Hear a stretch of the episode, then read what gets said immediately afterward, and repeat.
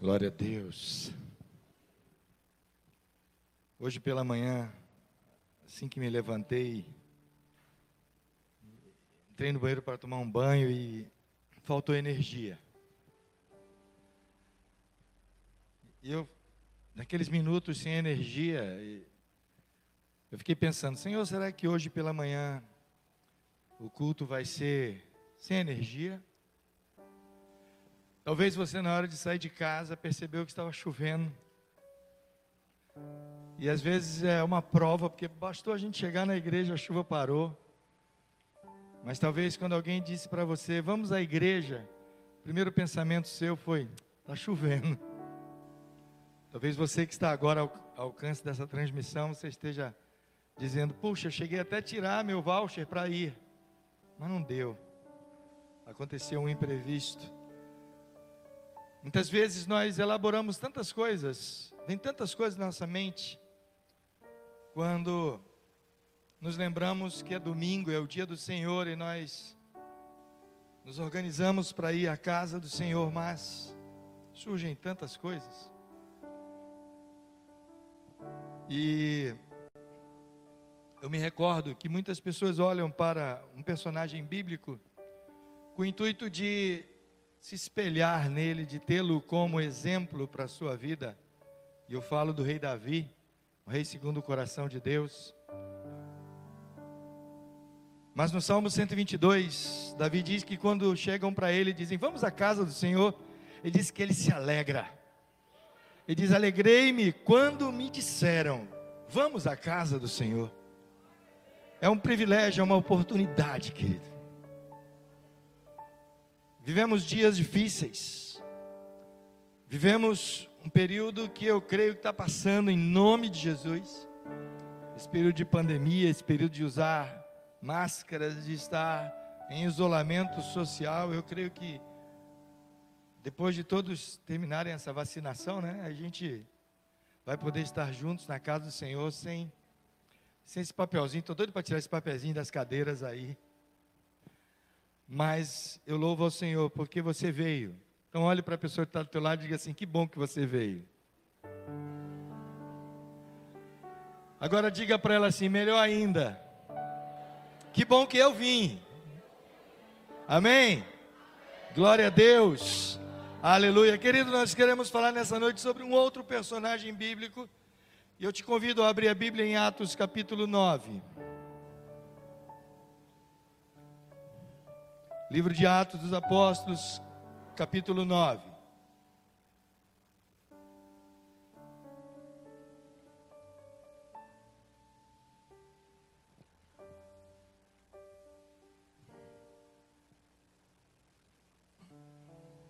Um texto bastante conhecido, porque nesse capítulo que é narrada a história da conversão de Paulo mas nós vamos ler a partir do versículo 10 até o versículo 19, que é um momento depois da, do encontro de Paulo com Jesus. Atos capítulo 9, do verso 10 até o verso 19.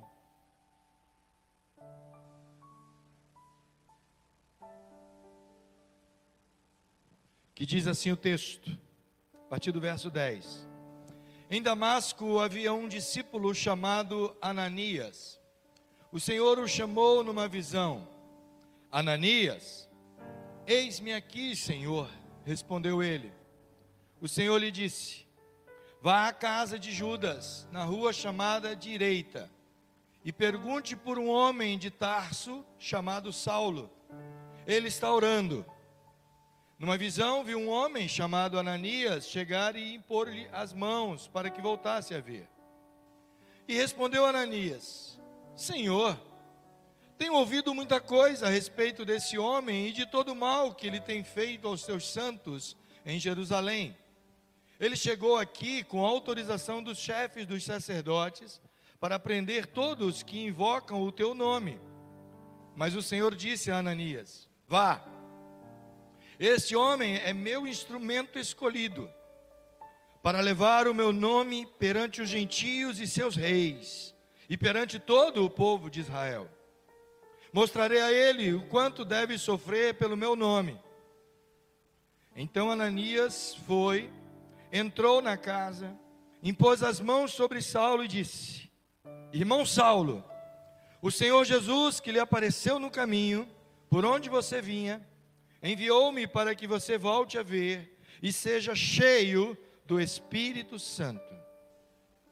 Imediatamente, algo como escamas caiu dos olhos de Saulo e ele passou a ver novamente. Levantando-se, foi batizado e depois de comer, recuperou as forças. Saulo passou vários dias com os discípulos em Damasco. Palavra de Deus, amém, queridos? Queridos, como eu vinha dizendo, nós estamos passando dias diferentes já há mais de um ano, um ano e meio, um pouquinho mais, desde março do ano passado, que parece que esse ano de 2020 não quer passar. Aí você diz, mas bicho, já estamos em 2021, mas eu ainda há um sentimento de 2020 ainda, um 2020 inacabado, um ano que foi vivido de forma diferente. Parece que não conseguimos viver 2020 na sua inteireza, na sua integralidade. Vivemos algo fracionado, fomos que um tanto quanto barrados. Tivemos nossos planos, projetos, sonhos um tanto quanto interrompidos em todas as áreas, seja na área familiar, muitas pessoas tiveram que adiar suas, seus casamentos, suas celebrações, seus encontros familiares. Outros tiveram que adiar seus estudos nas, nas faculdades da vida, nas escolas. Muitos tiveram seus empregos perdidos, tiveram que reinventar-se para poder sustentar sua casa. E na igreja não foi diferente. Uma igreja que passou a viver muito mais em transmissões de uma tecnologia que talvez estávamos tão ainda atrasados. Eu vi muitos pastores em crise dizendo que não tinham tecnologia suficiente, igrejas que nem sequer tinham internet para poder transmitir um culto.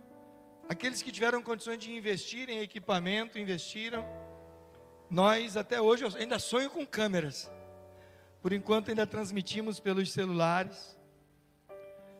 O pessoal da mídia teve que se reinventar, apesar que na época nem mídia tínhamos. Tínhamos a turma do som. Mas a igreja precisou se reinventar e muitos tiveram que ir em casa, ficar em casa assistindo os cultos e eu via a reclamação, comentário de muitas pessoas nas redes sociais dizendo: ai, que vontade de estar na igreja. Não existia nessa igreja esse culto pela manhã. Foi criado porque nem todos podiam vir nos outros cultos, então vamos fazer o de manhã. Foi nos sugerido, né, né, Giane? E às vezes o bispo fica meio preocupado em fazer essas coisas porque a gente tem coisas na igreja que vem para ficar, querido. Não pode não podemos ficar brincando de fazer e desfazer, fazer e desfazer, as coisas vêm para ficar. E eu louvo a Deus porque tem uma turma pela manhã que apaixonou pelo culto da manhã, né? E gostou mesmo de ficar aqui pela manhã. E a gente tem sentido esse calor gostoso da presença de Deus logo pela manhã. Então, querido, vivemos dias ainda de adaptação de uma realidade que sabemos que não vai mais embora. Algumas pessoas intitularam essa realidade de um novo normal. Por mais que nos, nos venhamos a colocar de forma contra algumas coisas, mas sabemos que determinadas coisas vieram e vieram para ficar. E nós temos que nos reinventar muitas das vezes. E olhamos para esse texto e nesse texto, quando lemos Atos capítulo 9, lembramos apenas de um personagem, chamamos esse personagem muitas vezes de personagem central, que é Saulo, que passa a ser Paulo. Mas eu quero destacar aqui não só ele, mas outros dois personagens de suma importância. Sabemos do grau de importância de Paulo na igreja, no papel da história da igreja, naquilo que Paulo foi temos ele como um grande personagem do Novo Testamento, aquele que sai evangelizando e fazendo aquilo que Deus mandou ele fazer aos gentios. Paulo sai por todos os lugares implantando igrejas, levantando líderes. Paulo foi aquele que, com uma coragem assim, só pelo Espírito mesmo, de escrever dizendo: Sede meus imitadores, como eu sou de Cristo. Não é qualquer um que diz isso, querido. Mas ele chega ao final da sua carreira, quando ele escreve a Timóteo, ele vai dizer: Olha, Timóteo, eu combati um bom combate. Eu acabei a carreira, mas eu guardei a fé. E ele dizia: Eu trago no meu corpo as marcas do Evangelho. E às vezes tem personagens bíblicos que são tão importantes em, em um momento que às vezes a gente passa de largo por ele. E aqui eu destaco também o personagem Jesus Cristo que sem ele Paulo não era nada. Sem ele não haveria chamado, sem ele não haveria evangelho, sem ele não haveria salvação, sem ele não haveria vida, pois ele é a própria vida. Mas há um personagem aqui que passamos às vezes batido por ele, que é Ananias. Querido, Ananias foi aquele que foi orar por Paulo. Talvez na sua vida, Deus não vai te levantar nunca como um Paulo. Por mais que você admire Paulo, por mais que você ore a Deus pedindo, Senhor, eu queria ser como Paulo. Mas muitas vezes Deus quer te levantar como Ananias. Como aquele que vai orar pelos Paulos. Para que os Paulos sejam cheios do Espírito Santo. Quem era Ananias, querida? O nome de Ananias já é um nome bonito, né? Ananias significa o Senhor tratou com graça. E Ananias é um personagem de suma importância nesse texto. O Novo Testamento ele apresenta vários Ananias, e só no livro de Atos tem três homens chamados Ananias. Indivíduos totalmente diferentes, mas esse Ananias em especial aqui do capítulo 9 ele possui algumas características, eu quero destacar para nós algumas delas, que o tornam de suma importância para a igreja do Novo Testamento, para nós, até nós hoje, por aquilo que veio durante a história. O seu exemplo foi de suma importância para o próprio Paulo e o é para nós também. Como servo de Deus, ele se torna para nós uma inspiração naquilo que muitas vezes tem passado desapercebido pela nossa vida e precisamos estar atentos. Primeira coisa que eu quero destacar na vida de Ananias é que quando Deus fala com Ananias, Ananias imediatamente reconhece a voz de Deus. Queridos, às vezes você está disposto a fazer a vontade de Deus. Você tem consciência que o correto é você obedecer a Deus. Mas muitas vezes você encontra dificuldade de ouvir a sua voz, de saber exatamente aquilo que Deus quer. Quantas vezes, no afã de fazermos a obra de Deus, fazemos, fazemos simplesmente aquilo que achamos ser a obra de Deus. Esquecemos de fazer aquilo que é verdadeiramente o que Deus quer que façamos. Ele quer que façamos sua obra, sim, mas eu quero te dizer que muitas vezes ele tem algo específico para você. Eu sempre lembro aquela história do telhado furado, lembra? O irmão Márcio me disse ontem que quando eu digo assim, lembra, porque eu já contei umas mil vezes na igreja, né? Mas vale a pena. Às vezes, diz a didática que a repetição leva ao aprendizado. Mas a história do telhado furado é um dono de uma casa, de um, ele tinha um sítio, e ele senta um dia para ler o seu jornal de costume e havia chovido na noite anterior e ele olha para cima e ele vê um buraco no telhado. E através daquele buraco pingava a água da chuva. E ele olha e diz: Isso aqui precisa ser consertado. E ele chama o caseiro e diz: Olha, eu estou saindo em viagem, e durante a minha viagem, conserte o furo do telhado. E o caseiro disse: Pode deixar, eu farei isso. E aquele homem sai para viajar e deixa o caseiro responsável. E o caseiro vai, pega a escada e se prepara para subir ao telhado para consertar. E ele sobe em cima da casa e quando ele lá chega, ele percebe que de lá ele tem uma visão de todo o sítio. E ele percebeu que tem uma que a porteira do sítio está quebrada, que em dois lugares a cerca do sítio também está arrebentada. Ele percebe que algumas árvores precisam ser podadas. Ele percebe que atrás da casa, do sítio, o mato estava muito grande, precisava ser capinado. E aí ele olha para o buraco no telhado e diz: Eu preciso providenciar telha nova para colocar aqui. E ele desce. E antes dele comprar a telha nova para o telhado, ele decide resolver logo os outros problemas. E ele ajeita a porteira, conserta a cerca, e diz: Estou fazendo coisas que meu, meu, meu patrão vai gostar muito quando eu lhe voltar.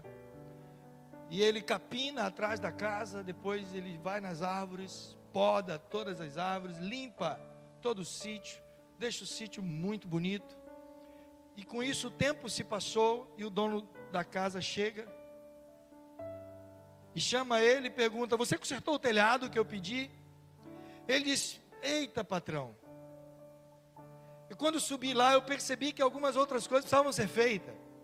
E eu consertei a cerca, eu consertei a porteira, eu podei as árvores, eu capinei atrás da casa, está tudo limpo, tudo bonito. E o dono da casa diz: Mas eu pedi para você consertar o telhado. E aquilo que exatamente eu pedi, você não fez. Queridos, às vezes a gente faz tanta coisa no reino de Deus. É importante termos o pessoal do louvor aqui, claro ministério de dança, a parte administrativa da igreja, o som, a mídia, tudo isso é muito importante. Mas a ordem de Jesus foi: ide, pregai o Evangelho.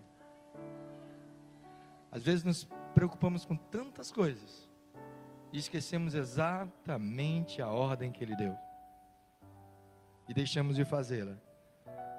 Não porque estejamos no mundo, fazendo coisas do mundo, pecando, mas porque às vezes estamos ocupados fazendo a obra de Deus, ao invés de fazermos a vontade de Deus.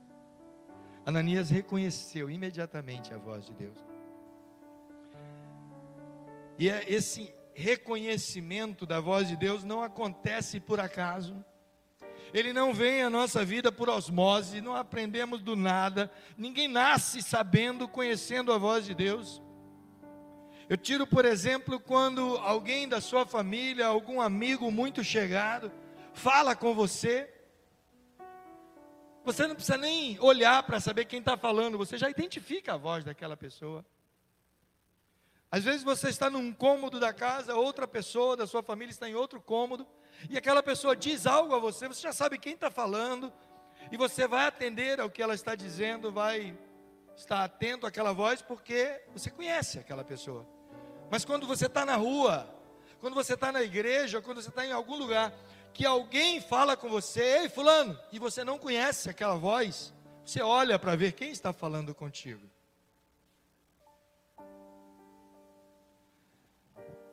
Precisamos fazer isso. Muitas pessoas às vezes têm ouvido a voz de Deus, não têm dado atenção, porque não reconhece a voz dele. E a voz dele precisa ser entendida, compreendida, aprendida para você poder reconhecer. E só faz isso com intimidade. Com intimidade. Olhe para a pessoa que está do teu lado e diga assim: aprenda a reconhecer a voz de Deus. Segunda coisa que eu quero destacar em Ananias, eu não sei se esse termo está muito, ainda é popular, né? Na minha, alguns anos atrás eu usava essa palavra, agora a gente, não sei se a gente usa muito. Quando você diz que uma pessoa está atenta às coisas, não sei se ainda se diz isso, a galera jovem pode me dizer aí. Ainda se diz que o fulano está antenado. Ainda é usado esse termo, antenado? Não, acabou, né? Está ligado. É melhor, né? Está ligado. Está ligado é mais velho que antenado, você tem que ver, né? Está o quê? Está ligeiro, pronto, está ligeiro. Ananias era um cara ligeiro, pronto. Ele era antenado, ele estava ligado. Quando Deus falou para ele, Ananias, você vai lá na casa de Judas, não eram os cariotes não, tá, querido? Judas Iscariote já tinha morrido, era outro Judas. Você vai lá na casa de Judas, numa rua chamada direita, vai lá na casa dele, e você vai chegar lá e vai ter um cara orando. Esse cara é Saulo. E você vai impor as mãos sobre ele para que ele volte a ver. Ananias virou para Deus e falou assim: Espera aí, pai. Ei, Senhor. Eu estou ligeiro. Eu estou ligado que Saulo, quem é Saulo? Senhor, Saulo tem, ele tem autoriza, autorização, ele tem poder, ele conseguiu autorização dos sacerdotes da igreja lá em Jerusalém para vir aqui a Damasco. Ele, vai, ele, veio, ele veio prender os crentes. Naquela época ainda era chamado, não existia o termo cristão, eles eram chamados de o caminho. Ele tem autorização para prender os teus servos, Senhor. Senhor, o senhor está tá sabendo quem é Saulo? Querido, Deus sabe todas as coisas. Deus sabe todas as coisas. Você não precisa dizer para ele. Tem gente que fica dizendo: Senhor, olha o que está acontecendo comigo. Senhor, você não está vendo, não. Senhor, essa situação. Senhor, olha aí a situação da saúde, Senhor, olha a situação da igreja, Senhor, olha a situação da política, Senhor, olha a situação do Brasil, olha a Paraíba, olha João Pessoa, Senhor, querido, o Senhor sabe, a palavra dele diz que ele conhece, antes a nossa, nossa intenção, antes de nós falarmos, antes de nós pensarmos, o salmista vai dizer que a, a, nossa substância ainda é, estava informe, sem forma, no ventre da nossa mãe, e o Senhor já tinha escrito todos os dias da nossa vida em seu livro. Ele sabe tudo sobre você. Antes de você pedir, ele já conhece teu pensamento. O que você necessita. E quando ele chamou Ananias, ele sabia que Ananias sabia quem era Saulo. Quando ele chama você, ele sabe dos seus medos, das suas preocupações, dos seus receios. Mas sabe qual a diferença? É que ele sabia, Deus sabia do medo de Ananias. Porque Deus também sabia quem era Saulo. Mas Deus também, também sabia quem era Ananias. E se ele mandou Ananias fazer, é porque Ananias tinha condições. Quando ele mandar você fazer alguma coisa, é porque ele sabe que você tem condições. Agora, Ananias não sabia uma coisa que Deus sabia. Ananias não sabia que Saulo já tinha tido um encontro com Cristo. Mas Deus sabia. Então, querido, quando Deus mandar você fazer alguma coisa, por mais que você seja ligeiro, antenado, ligado, seja lá o que for, Ele sabe muito mais que você. Ele sabe muito mais. Quando você. Eu tenho, tenho um ditado que eu ouvia desde que eu era criancinha. Não sei quem criou esse ditado, mas eu sempre ouvi quando eu era criança que, que às vezes a gente vai buscar o milho. A pessoa dizia, né? Você foi buscar o milho, eu já comia a papa. Você estava pensando em buscar o milho, Deus já tinha a papa pronta, ó. Aqui a gente nem diz papa, a gente diz mais canjica, né? Já tinha a canjica pronta, já tinha a pamonha pronta. E você ainda estava pensando em colher o milho. Ele sabe todas as coisas. Por mais que você bata no peito e diga, eu sei, eu sei, eu entendo, eu compreendo. Por mais que você diga, eu já sou crente há 20 anos, eu, eu nasci na igreja, meu pai e minha mãe já eram crentes quando eu nasci, minha avó já era crente, bispo, eu já li a Bíblia toda, eu sei, eu entendo, eu compreendo. Não há, não há nenhum mistério da Bíblia que eu já não tenha lido, não tenha ouvido, não tenha estudado, não tenha compreendido, eu quero dizer para você: Deus sabe muito mais, querido. Ele sabe muito mais de você e da sua capacidade. Então nunca diga não para Ele, não consigo, não posso.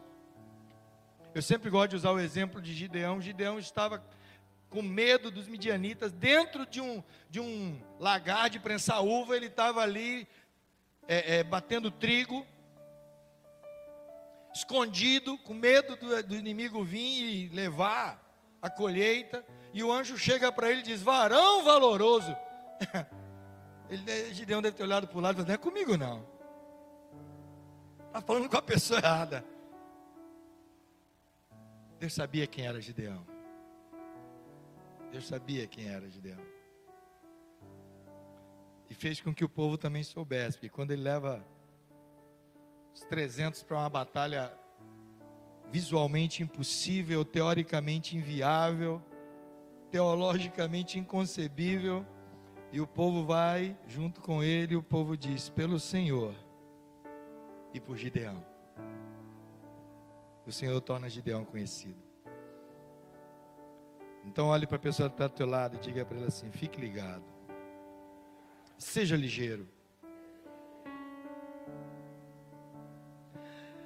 A última característica que eu quero destacar em Ananias é que ele foi obediente. Ah, o Senhor está mandando, eu vou. A obediência de Ananias ao Senhor, querido, não era uma obediência cega ou uma obediência burra, como muitas vezes algumas pessoas dizem, ilógica, impensada, sem razão. Esse tipo de obediência não é a obediência que Deus deseja de nós. Querido, bota uma coisa na sua cabeça: não é pecado questionar, perguntar a Deus. Pecado é desobedecer. Se você não está entendendo, pergunte. Se você não está compreendendo, peça ao Senhor para te explicar, Senhor, me explica. Eu fico imaginando quando Deus chega para Noé, numa, numa realidade muito antiga, numa realidade sem tecnologia, sem condições nenhuma, Deus vira para Noé e diz assim: Noé, construa uma arca. Eu vou mandar um dilúvio. A Bíblia diz que nunca tinha chovido na terra. A terra produzia porque subia um orvalho que regava ela. E Deus disse: Tu vai construir uma arca, vou mandar um dilúvio. Peraí, pai. Nunca choveu, só vai mandar um dilúvio.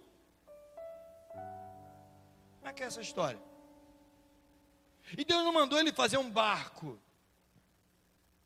Às vezes a gente vê fotografias, imagens, desenhos de, das, da arca de Noé, e é uma. Oh, parece o Titanic, uma coisa bonita, né? Cheio de janelinha, aquela, aquela curvatura. Já viu? Quem já viu aquelas imagens? Aquela, é um barco bonito, aquela curvatura com aquela quilha bem bonita, grande. Quilha aquele, aquele, aquela madeira central, né, que fica na ponta, atravessando todo o barco Aquela, imagina, não é fazer um negócio daquele, rapaz, sem tecnologia, sem condições. Não, ele, não, ele não tinha chegado à idade do aço ainda não. Não sei, talvez fosse ali perto da idade do bronze. Porque o bronze era maleável, podia se moldar na pancada sem fogo. E eu fico imaginando, Deus não mandou ele fazer um barco, Deus não mandou ele fazer um iate, Deus não mandou ele fazer o Titanic, Deus mandou fazer uma arca. Sabe o que é uma arca? É uma caixa. Imagina uma caixa de sapato gigante. Era assim que era a arca, quadrada. Era, ela era flutuante, ela não era conduzível, vamos dizer assim, manejável. Por isso que ela não teve leme, vela, motor, remo, não tinha nada. Deus só queria que ela boiasse. Ele diz: não é, faça um quadrado, uma caixa quadrada, de 150 metros de comprimento, por 150 metros de largura, 30 metros de altura, faça três andares, e você vai botar uma janela lá em cima. É para torar, né? Mas Deus sabia que Noé ia fazer. E eu fico imaginando depois, Noé, peraí, Senhor, repete aí. Quantos metros? Peraí, e Senhor, como é que eu faço os degraus? Como é que eu faço a porta? Ele nunca tinha feito isso, gente. Não era agricultor ali, ele cuidava de, um, de, umas, de umas ovelhinhas, plantava a videira. Olhe para a pessoa que está do seu lado e diga assim: se prepare. Deus vai mandar você fazer coisas que você nunca fez. Aí depois de Noé, vai lá, você vai lá para Levítico e você vai ver como Deus dá as instruções acerca do tabernáculo. Deus, ele, ele dá os detalhes. Quando ele ensina a fazer a arca, que coisa linda, a arca do concerto. Ele diz: Olha, você vai pegar madeira de acácia, vai revesti-la de ouro batido, você vai botar os entalhes. Olha, os entalhes são de flor de romã. Pense, pense como Deus é detalhista. Você vai fazer argolas, e aquela argola você vai passar um varão. Esse varão também vai ser é, de acácia, e ele vai ser também coberto de ouro batido. A tampa vai ser uma tampa de encaixe perfeito aonde vai ter sobre a tampa duas imagens de querubins. Mas você não vai fazer qualquer jeito, não. Você vai fazer os querubins de asas abertas, voltada para dentro, com a face olhando para baixo. Que coisa linda, como Deus dá os detalhes as cortinas, ele dá as cores. Olha, você vai providenciar pano vermelho, pano azul, pano amarelo, pano. Ele vai, ele diz as coisas, a linha tem que ser tal costura. Agora, quando você for costurar a cortina que vai cobrir o Santo dos Santos, tem que ser fio de ouro. E ele dá detalhes de tudo na nossa vida. Aí hoje, às vezes, você quer fazer tudo de qualquer jeito. Ah, vamos fazer de bolo. É para a igreja. A igreja vai fazer uma campanha social, precisa de doação. Aí tu vai no mercado comprar a feira, compra o pior possível. Arroz de terceira, macarrão ruim da bexiga. Fuba, quando não só dá fuba. Acha que tem quem está carente só come fuba e sal.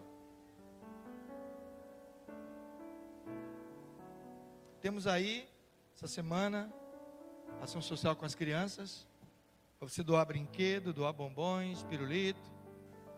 Aí tem gente que diz, eu vou fazer uma limpa lá nos brinquedos do meu filho, tudo quebrado, sem carrinho sem roda, boneca sem braço. E vou doar isso.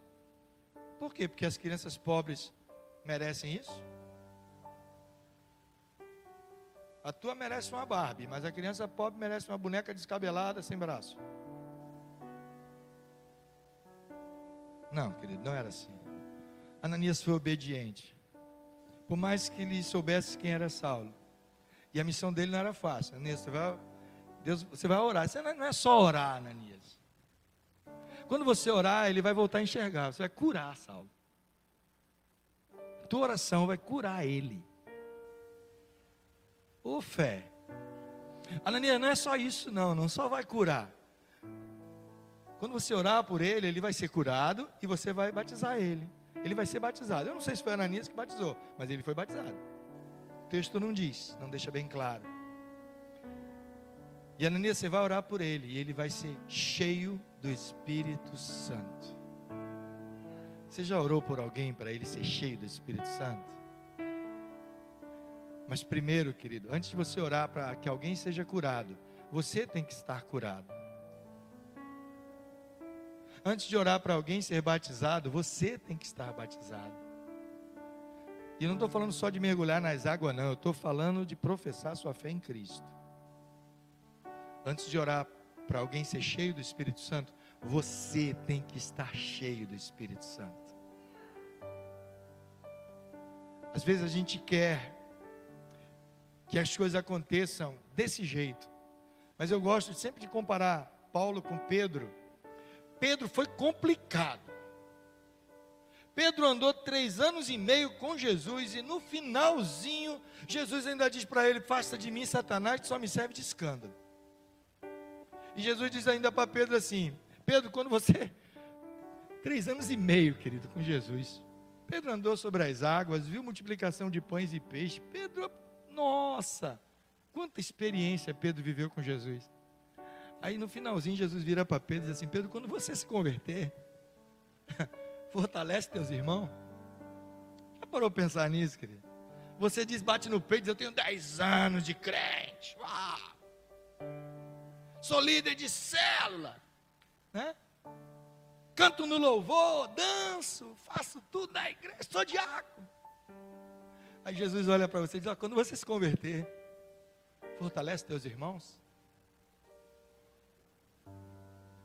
Me lembro quando eu era adolescente para jovem, tínhamos um, um, grupo de amigos na igreja.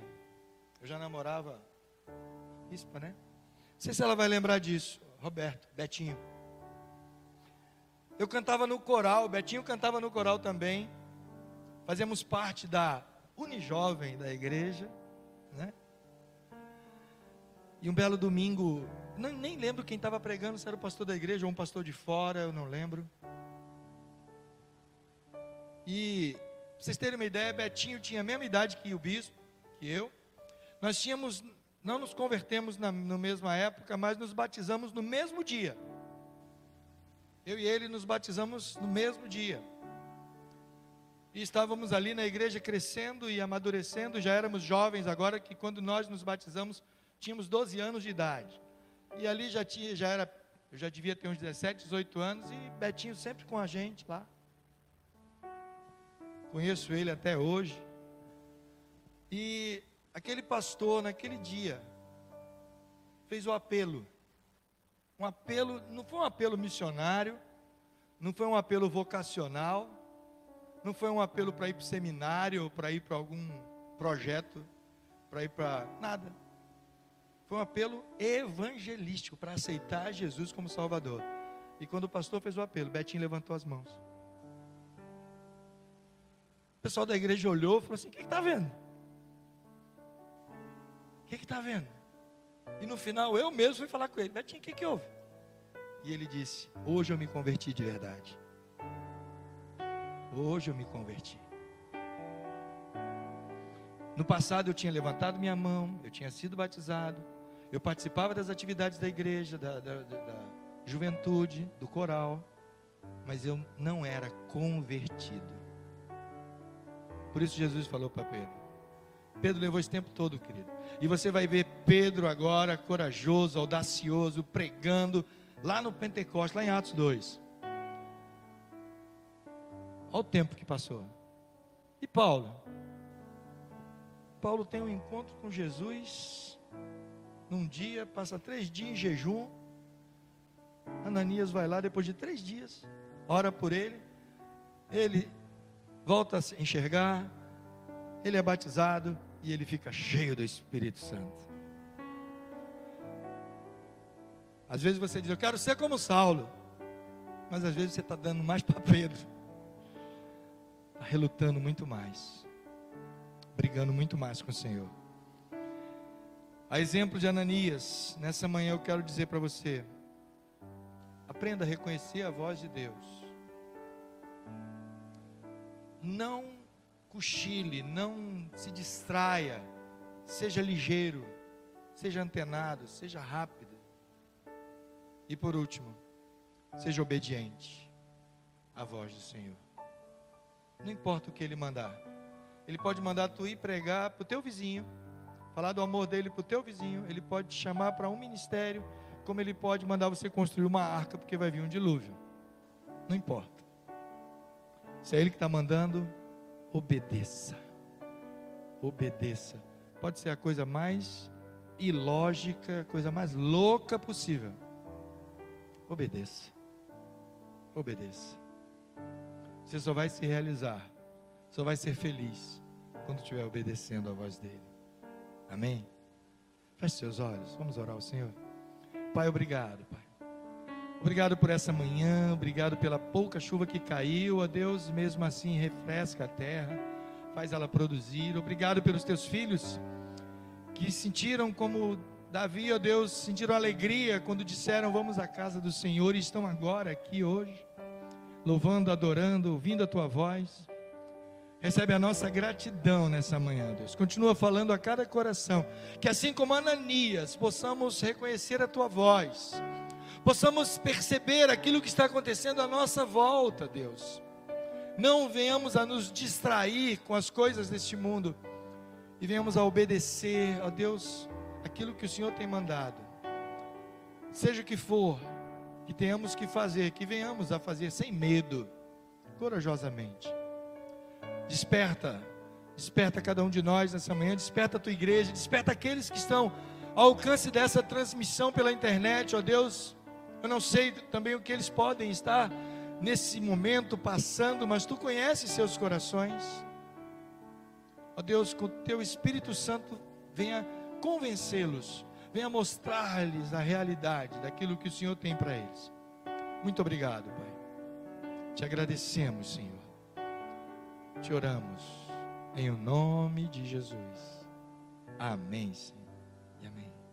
Glória a Deus, querido. Deus te abençoe grandemente. Amém.